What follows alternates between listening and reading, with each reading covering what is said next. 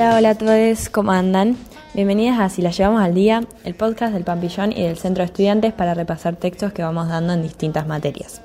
Yo soy Marti y hoy vamos a arrancar con la, con la materia Problemas epistemológicos de la psicología de primer año. En este episodio vamos a arrancar con el primer texto de Klimovsky, que se llama Epistemología y Psicoanálisis, el volumen 1, capítulo 2, que se titula Epistemología. Bueno, en un primer momento, eh, Klimovsky define la epistemología como la disciplina que estudia el conocimiento científico, es decir, la producción, estructura y validación del conocimiento, y examina a las teorías científicas. Además, la contrapone con la filosofía de la ciencia. Dice que no es claro que pertenezca a la filosofía porque puede ser autónoma, puede ser una ciencia autónoma. Y define la filosofía de la ciencia como la teoría del conocimiento anglosajona, que su objeto de estudio es fundamentar las formas del conocimiento humano obvias, como yo u otras mentes, y es muy, muy amplia en su temática. Epistemología se define como episteme, el saber en griego, y logos, que es logía, como el discurso racional. Sería el discurso racional del saber. Además, Klimovsky agrega y define la epistemología contrastándola con la metodología de la investigación. Dice que la epistemología pretende justificar tanto las teorías aceptadas por la ciencia como las propuestas, y que la metodología de la investigación, en, cambio, eh, busca la, la, obtención de nuevos conocimientos y da por constituidas las teorías existentes. Establece reglas para obtener nuevas teorías.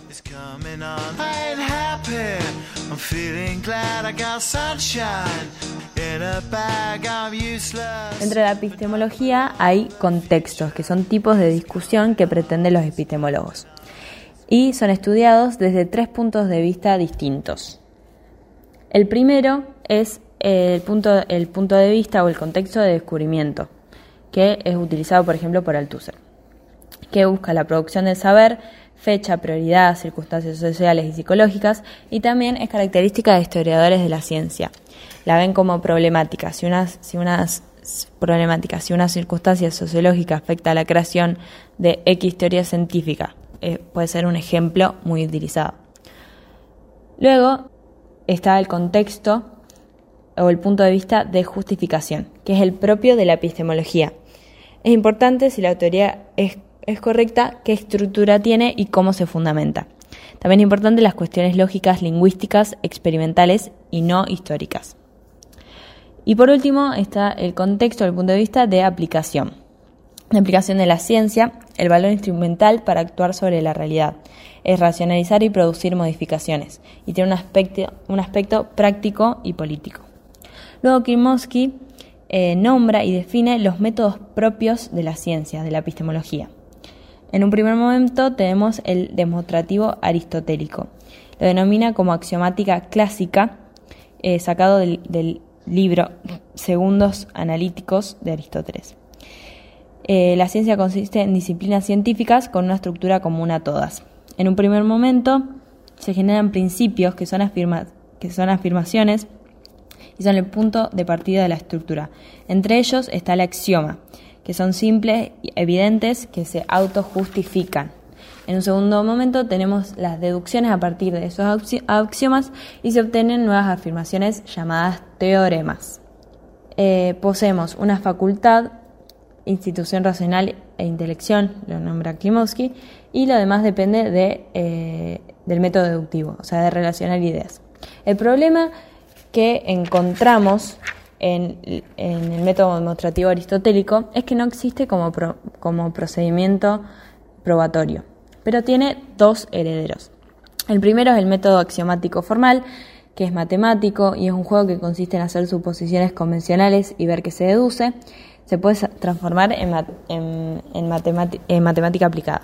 Y luego también tiene otro heredero que es el método hipotético deductivo, que es el principio de mera hipótesis. Bueno, luego tenemos el método inductivo utilizado por Bacon y por Mill, que es admitir que cuando los datos son eh, un número suficientemente grande y no hay ningún caso en contra, es legítimo pasar a la ley y a la generalización. No tiene valor probatorio, no es un método, es decir, no es un método según Klimovsky, y pertenece al contexto de descubrimiento, que no pasa a ser una conjetura. Hay que investigar y ver si es válida o no. Actualmente se relaciona con el cálculo de probabilidades y estadística. Luego tenemos el método hipotético deductivo utilizado por Popper, eh, en el que los principios no son proposiciones simples como la demostrativa aristotélica y los axiomas, sino hipótesis, enunciado, cuya verdad o falsedad no se conoce, pero siempre se supone verdad. Es una mera suposición, modelo provisorio de la realidad investigada con sus consecuencias de los principios. Hay una exigencia de que la teoría tenga consecuencias observables. Deben ser singulares y vocablos deben referirse a entidades observables, también. Si se realizan observaciones pertinentes, podrá saberse si las consecuencias observables son verdaderas o falsas. Podemos decir que una teoría es falsa, pero no que la hemos verificado, sino corroborado. El conocimiento se obtiene por la negativa, se obtiene como la realidad no es. Luego tenemos el método hipotético deductivo, versión compleja, que es al poner a prueba las consecuencias observacionales, si hay verdad o, corroboración, se llama contrastación eh, con hipótesis presupuestas. Son teorías antecedentes usadas para, poner, para poder enunciar los principios de nuestra teoría. Su material de trabajo son las hipótesis auxiliares, para justamente contrastar. La falsedad surge de cualquiera de las dos hipótesis, o directamente se rechaza la teoría. Y por, último tenemos eh, los paradigmas y la ciencia normal. El autor que, utiliza los paradigmas y la ciencia normal es Kuhn. Por ejemplo, ¿no? Es importante que la conducta de la, es importante la conducta de la comunidad científica. Si alcanza un consenso de una especialidad, esta está en una etapa de ciencia normal. Ciencia normal eh, significa inducción y método hipotético deductivo, está relacionado con esas mismas.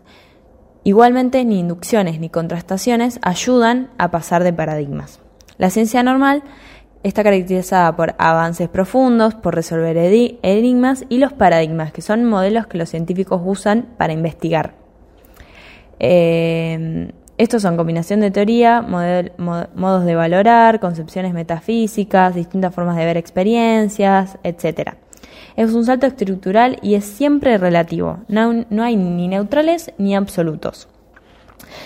Cuando hablamos de paradigma también hablamos de una revolución científica, que es paradigma reemplazado por otro, que, se constituye en un periodo de ciencia normal. Eh, es una situación cíclica y va cambiando la concepción del mundo. Eh, hay dos problemas. Uno es que no hay consenso ni unanimidad entre los epistemólogos y que los términos y hay y surgen dos preguntas que son problemáticas. En un primer momento, los términos observacionales son absolutos, neutrales o poseen una carga teórica y los no observacionales son legítimos. Em, bueno, ahí podemos terminar con el texto del día de hoy. Espero que les haya servido y nos vemos en el próximo episodio. Gracias. Finally, someone let me out of my cage. Now, time for me is nothing cause I'm counting no A's. Nah, I couldn't be there. Nah, you shouldn't be scared. I'm good at repairs and I'm under each snare. Intangible. Bet you didn't think so I command you to. Panoramic view. Look, I'll make it all manageable.